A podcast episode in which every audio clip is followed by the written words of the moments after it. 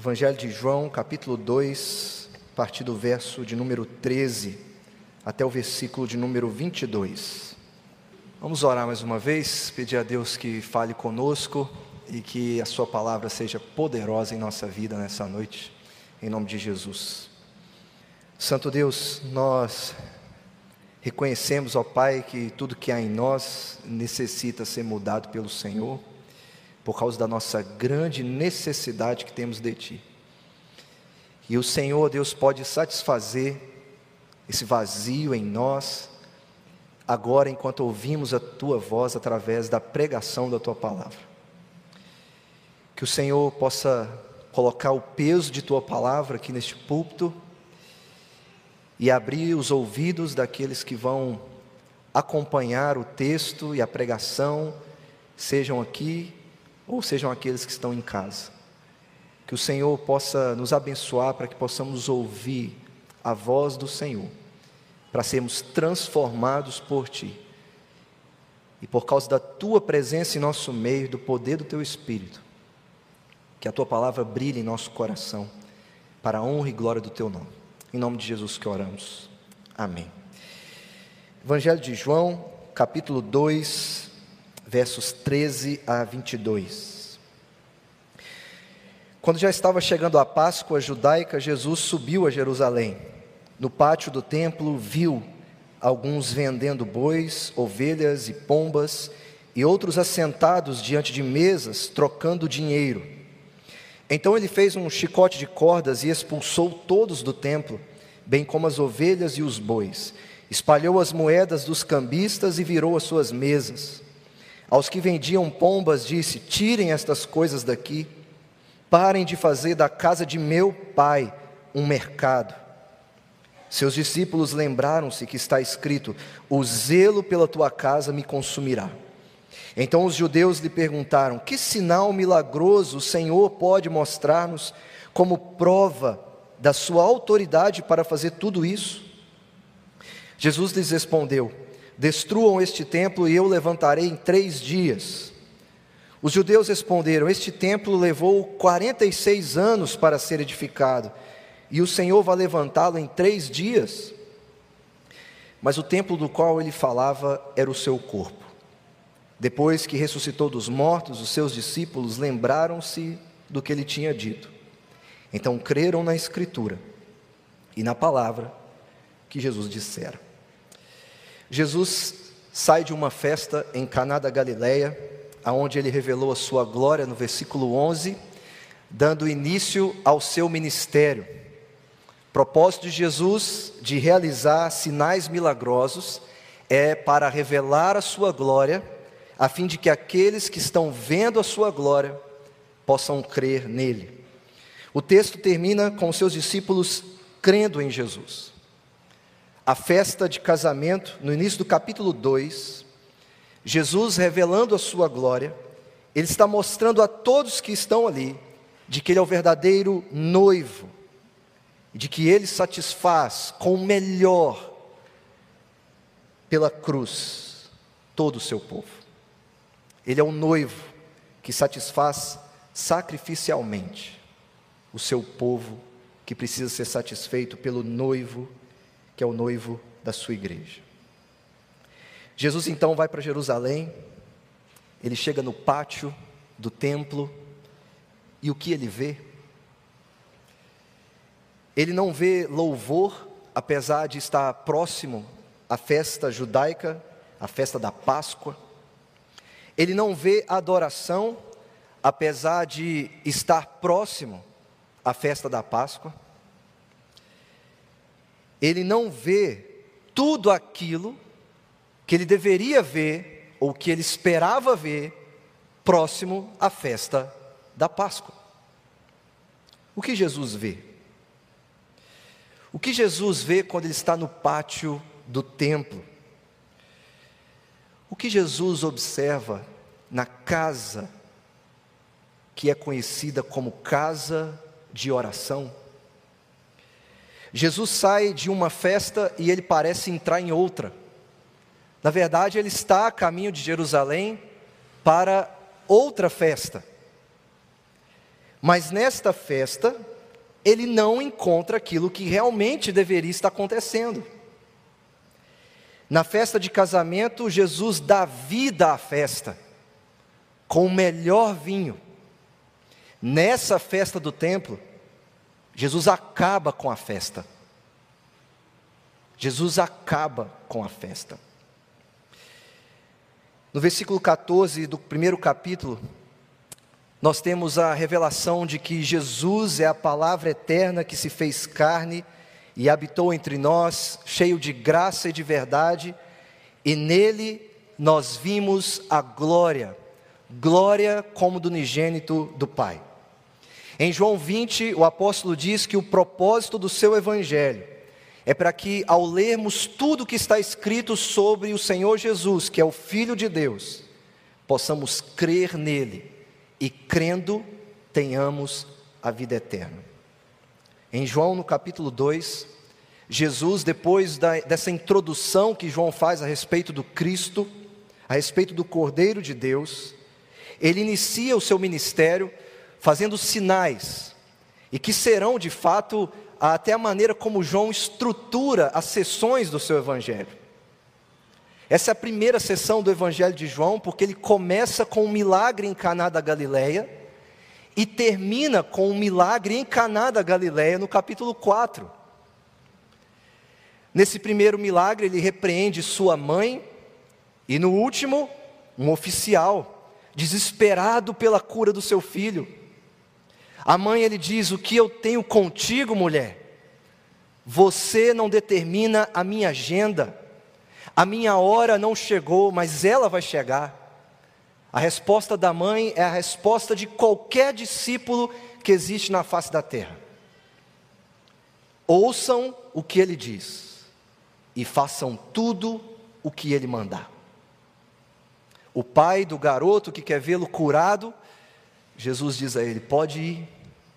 Quem determina a agenda, se eu vou curar ou não, não é o seu pedido para que eu esteja lá, mas pode ir, o seu filho já está curado. Dois milagres em Caná da Galileia. E o que Jesus quer mostrar para nós?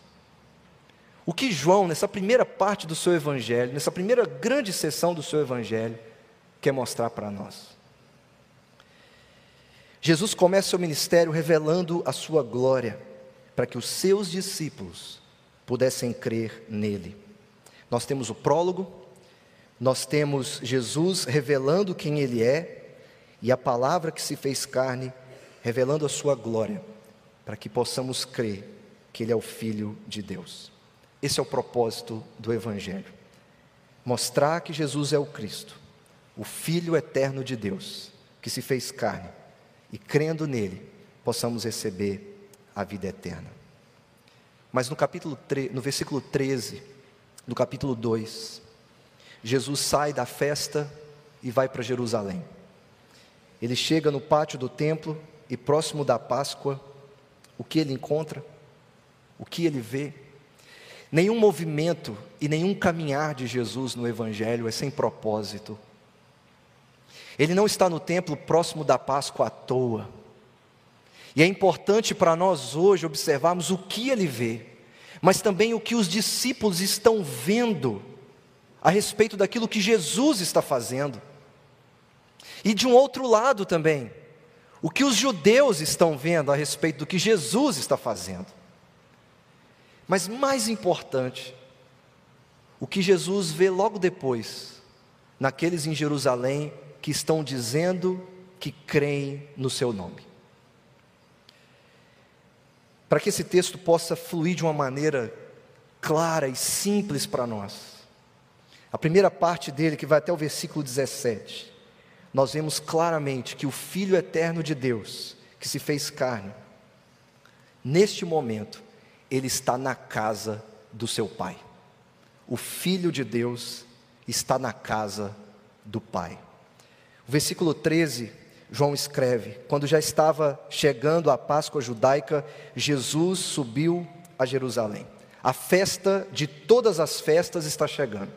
Uma lembrança da redenção e uma celebração da redenção que Deus fez no Egito com mão poderosa, tirando o seu povo de lá, salvando-os da escravidão e prometendo levá-los à terra que ele prometeu dar aos seus pais. Deus estava comprometido em cumprir a sua promessa. E agora, ano após ano, eles vão até Jerusalém celebrar esse grande dia de redenção e de salvação poderosa que Deus operou na vida de seus pais e continua a operar na vida deles. E para onde os peregrinos estão indo? Para Jerusalém. Para encontrar o que? O templo de Deus, a casa de Deus. O templo que era o sinal visível, ou ele servia para simbolizar a habitação de Deus no meio do seu povo o lugar onde Deus mostrava e revelava o seu governo central na vida do seu povo. O templo não está ali por acaso, é Deus mostrando que Ele habita no meio deles e que Ele governa o seu povo.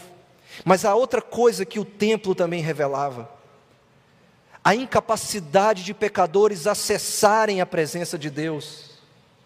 Desde o tabernáculo, a estrutura, a construção, revela a incapacidade de pessoas como eu e você de entrar no Santo dos Santos e ter comunhão com o Senhor. Por isso, na festa da Páscoa, enquanto os sacerdotes ofereciam os sacrifícios que os peregrinos traziam, essa é uma lembrança de como Deus, pelos rituais de sacrifício, proporcionou um caminho para que o seu povo pecador pudesse ser perdoado e tivesse então acesso à sua presença. Veja então que essa imagem maravilhosa que peregrinos tinham ao subir até Jerusalém e entrar no templo de Deus, era na expectativa de que eles fossem perdoados seus pecados, a oferecer os seus sacrifícios, no lugar que Deus manifesta a sua presença e a sua glória, porque a glória de Deus encheu o tabernáculo no deserto e a glória de Deus encheu o templo depois que Salomão terminou a construção. Deus está presente naquele lugar. Aqui está o centro, aonde os sacrifícios são oferecidos, aonde o perdão é recebido e aonde o ensino permanece. Esse era um lugar onde Deus habitava no meio do seu povo e governava sobre eles e Deus agia para salvá-los. Mas o que Jesus vê no templo? Essa é a descrição maravilhosa do templo de Deus. Mas o que ele vê? Jesus agora está nesse lugar. E quando ele chega no pátio do templo, é como se fosse o filho do dono da casa chegando e observando ao seu redor o que está acontecendo dentro da casa do seu pai.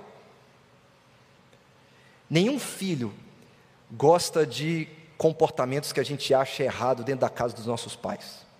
Se alguém entrar dentro da casa dos meus pais e se comportar de uma maneira que eu e meus irmãos não gostamos, nós, como filhos, exercendo a nossa autoridade como filhos, nós não vamos permitir que certas coisas aconteçam dentro da casa dos meus pais. Jesus está na casa do seu pai. O Filho eterno está na casa de Deus. E o que ele encontra? Ele vê peregrinos adoradores, ele vê sacerdotes, ele vê sacrifícios e ofertas. No versículo 14 está o que Jesus vê. No pátio do templo, viu alguns vendendo. E no final ele diz: trocando dinheiro.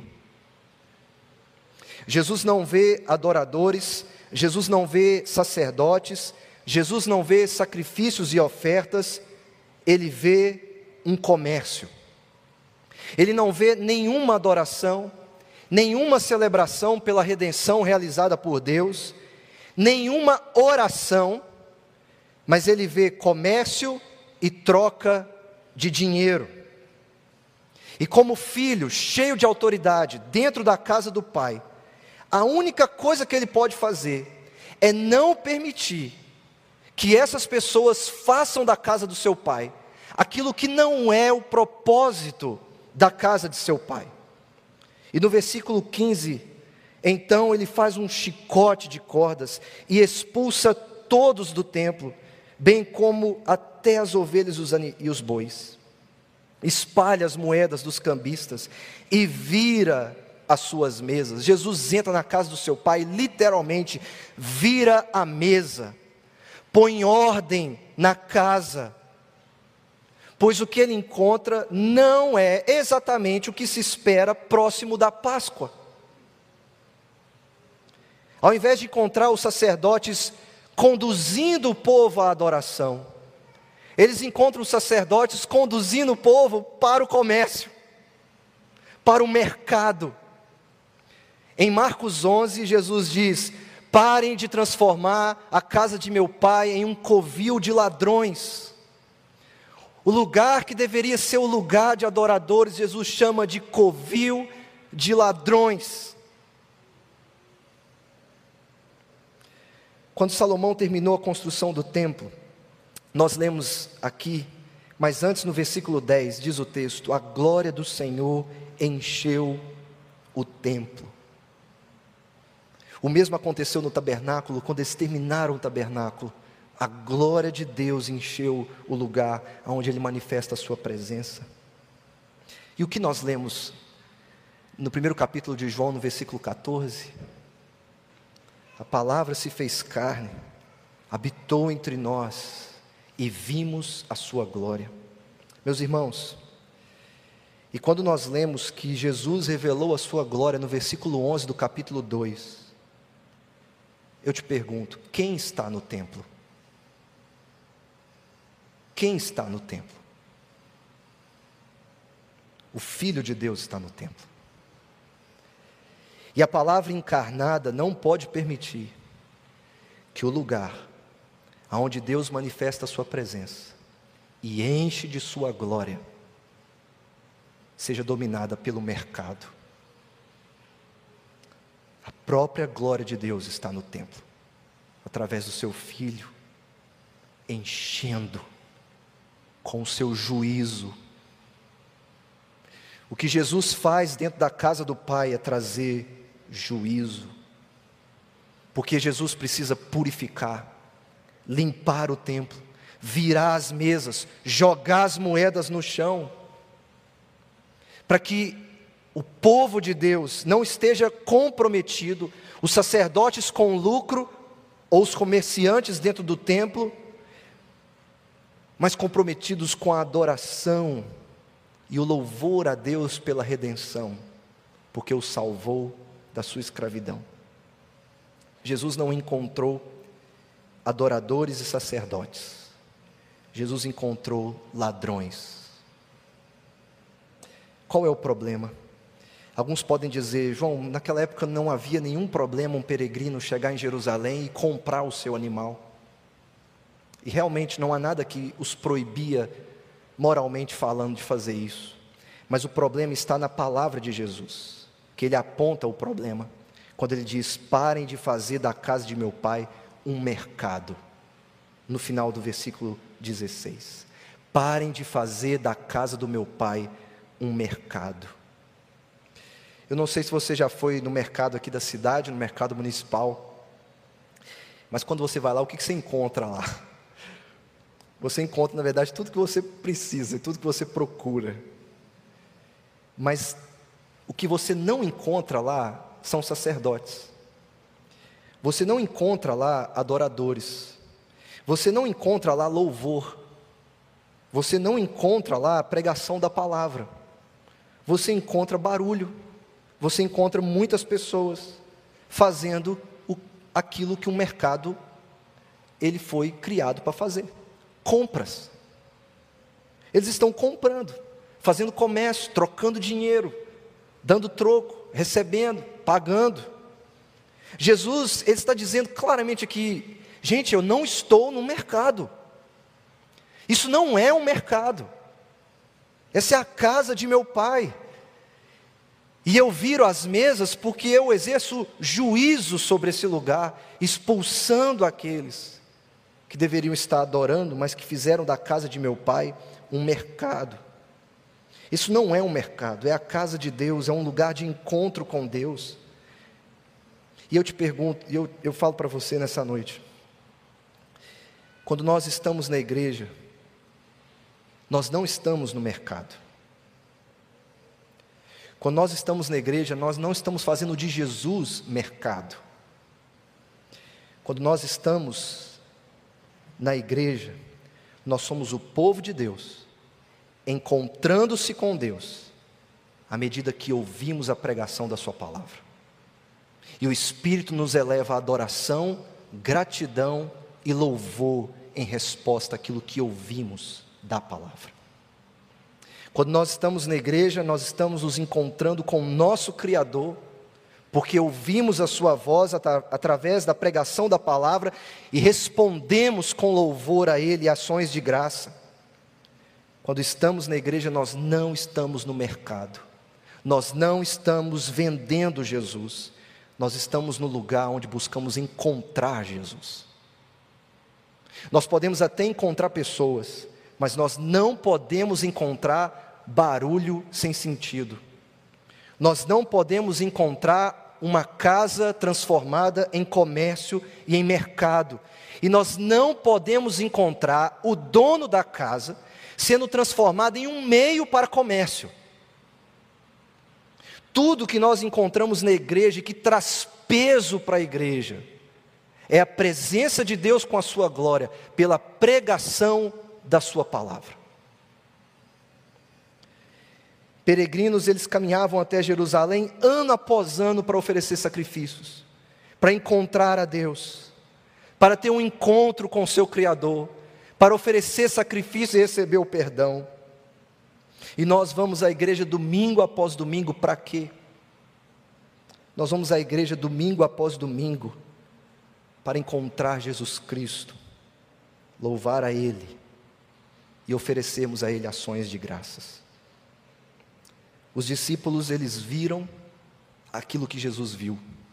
No versículo 17, eles dizem: O zelo pela tua casa me consumirá. Está escrito isso. O zelo pela tua casa me consumirá. Eles citam o Salmo de Davi, o Salmo 69. E esse salmo vê o rei Davi como uma figura contestada, rejeitada pelos seus inimigos, por causa do zelo pela casa de Deus. Davi, no Salmo 69, ele é rejeitado pelos seus inimigos por causa do seu zelo. E esse zelo, os discípulos olham agora para Jesus, e o que eles veem é exatamente tudo o que nós precisamos ver quando nós estamos aqui domingo após domingo. Eles olham para Jesus e dizem assim: agora nós podemos ver nele que o salmo era sobre ele. Nós podemos ver nele que quem zela pela casa é o filho do dono da casa. É o filho que está dentro da casa, manifestando a sua glória, também através do juízo, enquanto ele vira as mesas daqueles que fizeram da casa de Deus um mercado. Jesus ele chama o templo de casa de meu pai.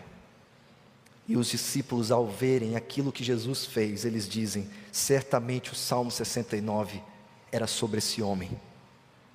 Não era sobre um rei que já se foi, mas é sobre esse homem que está diante de nós.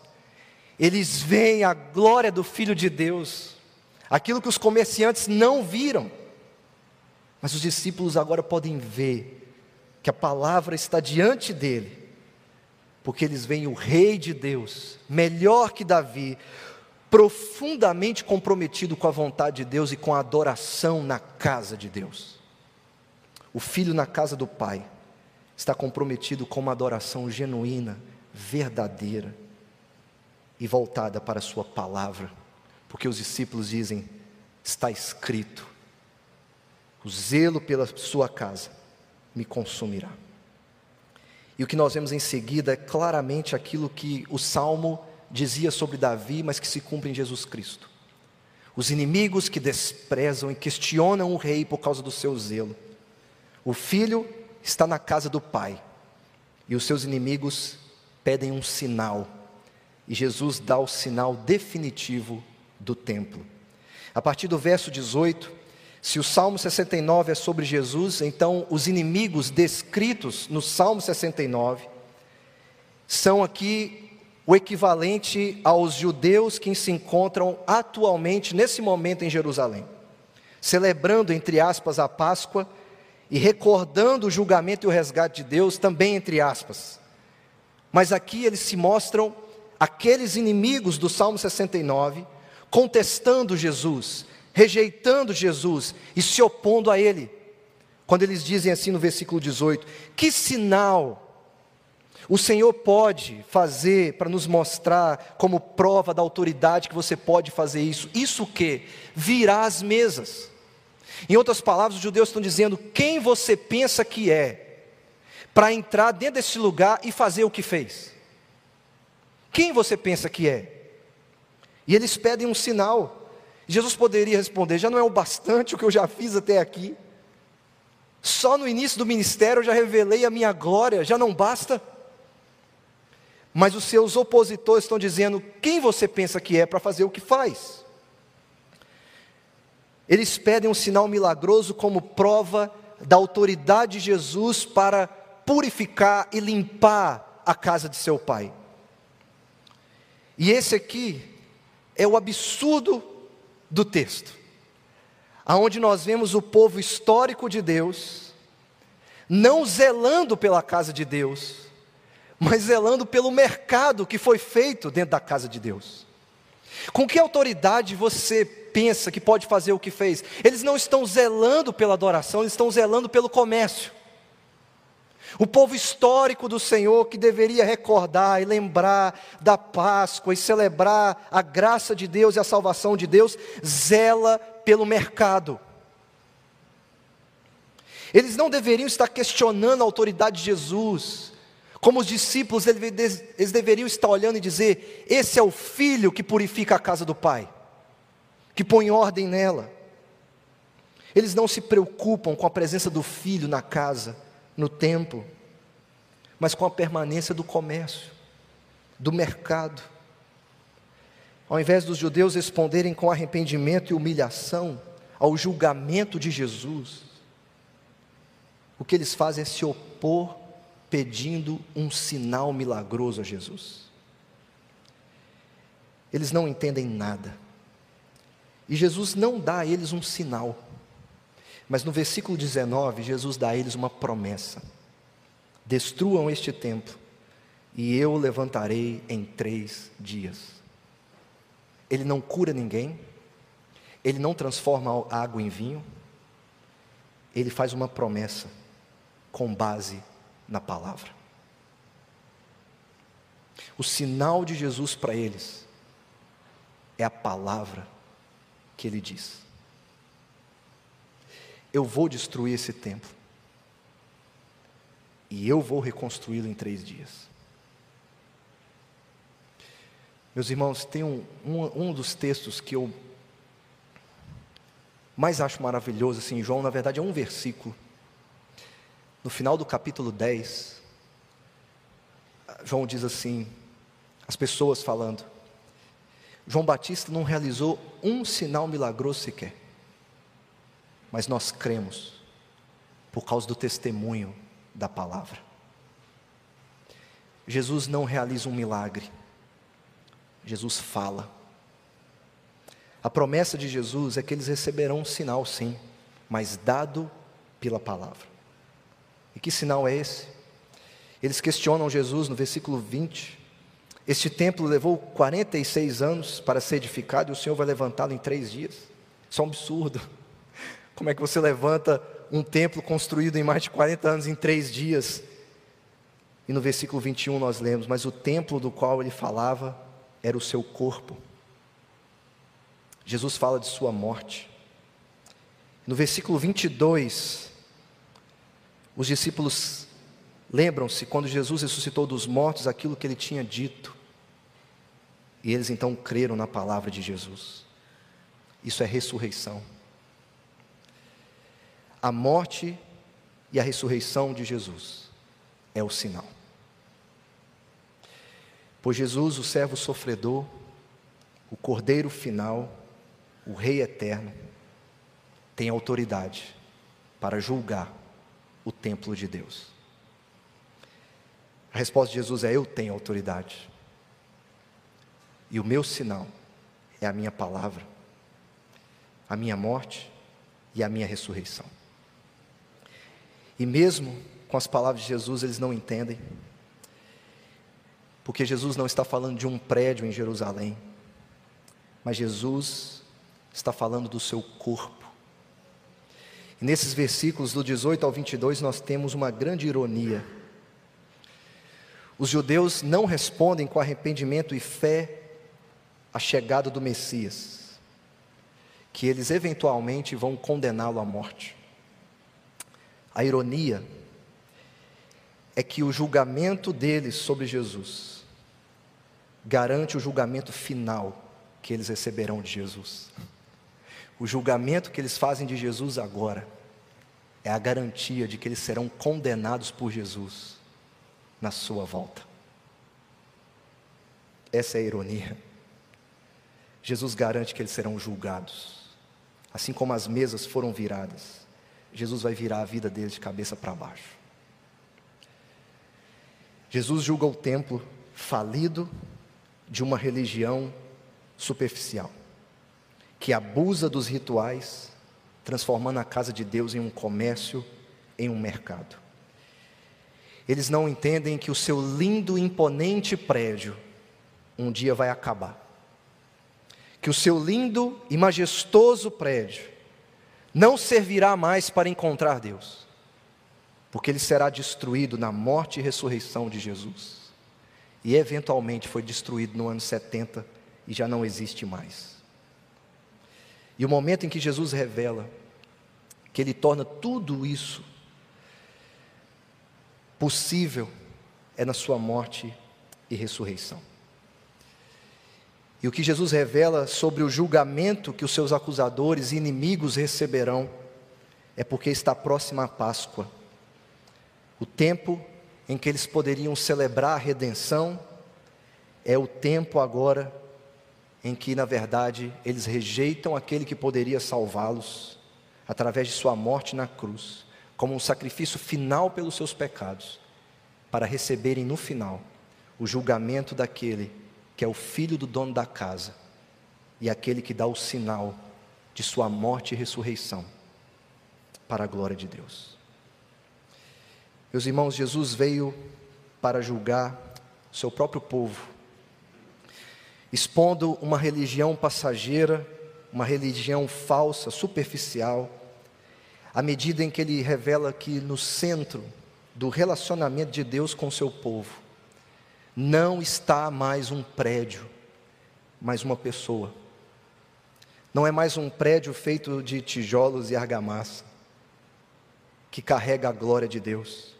Salomão, quando terminou o templo, ele mesmo disse: O Senhor não pode habitar aqui.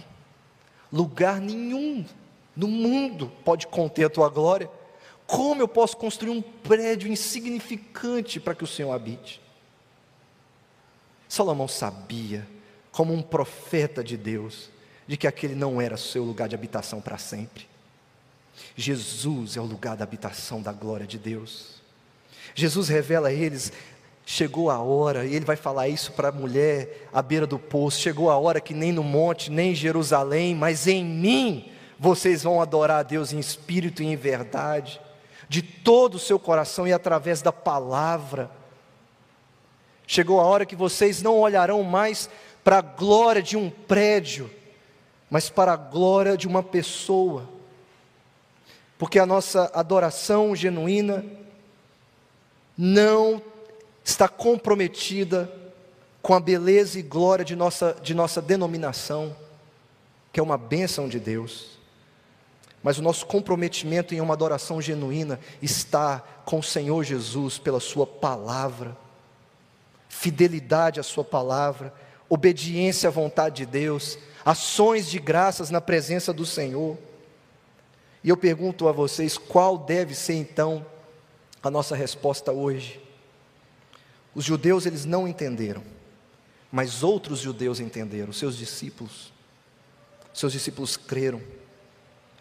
Eles entendem quando Jesus ressuscita dos mortos que aquilo que Jesus havia dito é de profunda autoridade, porque é a sua palavra. E na ressurreição eles veem que o rei, o rei eterno de Deus é o verdadeiro templo e o verdadeiro lugar de encontro com o Criador e com o Salvador. O sinal definitivo do templo é a morte e ressurreição de Jesus.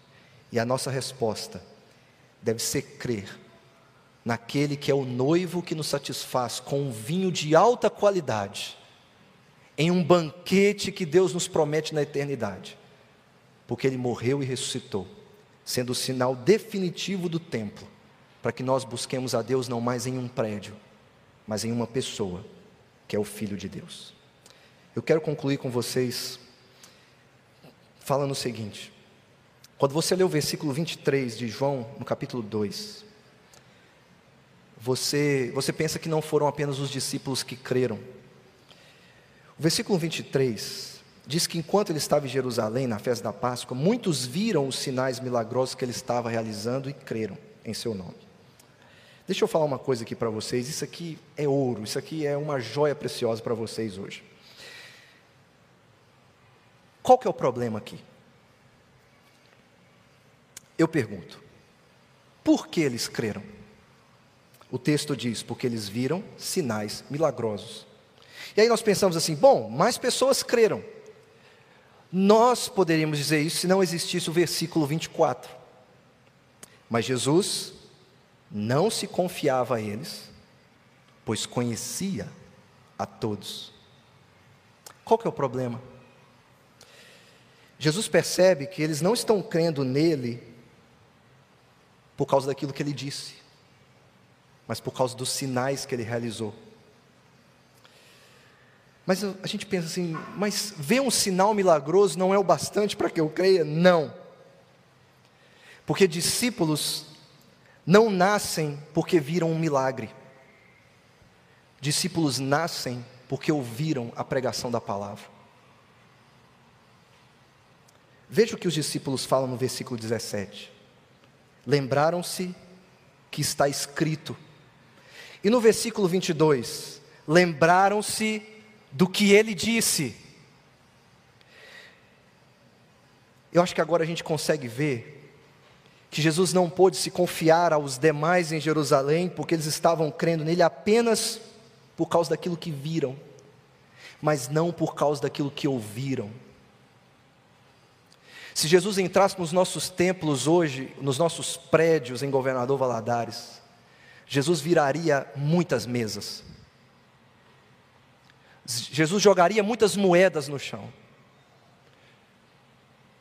Por muitos prédios em nossa cidade estarem cheios de discípulos formados por sinais e milagres, e não pela palavra. Jesus viraria as mesas porque discípulos não nascem porque foram curados ou porque viram uma cura mas porque ouviram a voz do seu Salvador e creram nele. E somente aqueles que ouvem a Jesus e creem podem receber a vida que Jesus pode dar. Mas a fé que Deus está procurando, ou a adoração que Deus está procurando, não é aquela que a gente faz porque estamos impressionados pelos milagres, mas é aquela adoração em espírito e em verdade porque nós estamos tremendamente impactados pela palavra de Jesus Cristo. Meus irmãos, por que você veio a essa casa hoje? O que você veio buscar nessa casa hoje? Quem ligou hoje no YouTube, você veio buscar o quê? Como eu posso me encontrar com Jesus? Como eu posso ouvir Jesus? Se você veio aqui para ouvir a palavra de Deus, então você veio para encontrar Jesus. Você veio para encontrar a sua voz. Você veio para ouvi-lo. Você veio para agradecê-lo e adorá-lo. Você não veio porque você viu um sinal. Você quase morreu e essa é a semana que você tem para vir agradecer a Deus. E semana que vem passa, você se esquece. Mas você veio porque você um, quer ter um encontro, não com um prédio bonito, mas porque você quer ter um encontro com Jesus Cristo. Em João, no, capítulo, no versículo 51 do capítulo 1, Jesus diz: Vocês verão o céu aberto e os anjos subindo e descendo sobre o filho do homem, como a visão de Jacó que nós lemos aqui. A pergunta que eu deixo para vocês hoje é: nós vamos reconhecer Jesus como verdadeiro templo e lugar de encontro com Deus e da glória de Deus? Que ao ver a glória de Jesus, que é o verdadeiro templo, a verdadeira casa, que nós possamos responder como Jacó: temível é este lugar, não é outro, senão a casa de Deus. Esta é a porta dos céus. Que ao ouvir a voz de Jesus você diga: temível é o meu Salvador que tem autoridade para dar vida e para julgar. Não há outro senão Ele que seja o templo de Deus, e não há outro que seja Ele a porta para os céus. Que Deus os abençoe e que pela fé e obediência a Jesus nós possamos adorá-lo de maneira genuína e que ao olhar para esta casa, que Jesus não vire as mesas, mas que Jesus receba nosso louvor e adoração, que vem de um coração que o adora em espírito e em verdade.